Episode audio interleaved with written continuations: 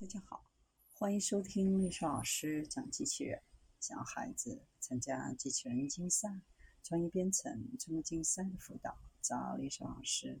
欢迎添加微信号幺五三五三五九二零六八，或搜索钉钉群三五三二八四三。今天历史老师给大家分享的是搭配智能手机的机器人眼，让人人都变身为智能人。我们比以往任何时候都更习惯使用手机，在浏览周围世界的同时，会分散注意力，低头看手机屏幕。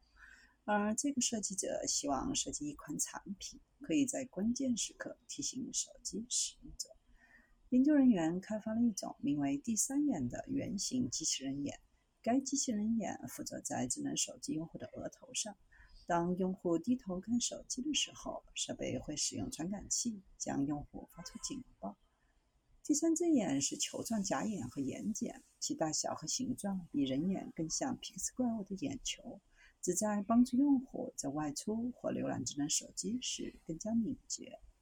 当头向下倾斜查看电话时，机器眼睑张开；当头抬起并向前看时，眼睑就会闭合。这个眼睛有相机镜头，设备内部的传感器可测量头部的角度和加速器，瞳孔中的传感器可测量与路径中物体的距离。当碰到某物的时候，还会发出警报声。二零一九年，美国成年人每天在手机上花费约三点五个小时，在人的一生当中，使用手机的时间总计达到了近九年。青少年每天花费在手机上的时间超过了七个小时。截至二零二零年四月，平均每天使用的时间增加了四点三个小时。现代社会当中，人们发现，如果没有智能手机，生活变得非常的艰难。随着智能手机警报醒来，会使用地图来进行导航，使用各种手机上的应用程序。我们不仅仅是在使用手机，已经在与手机合二为一。可能需要我们更加积极的去看待这种情况。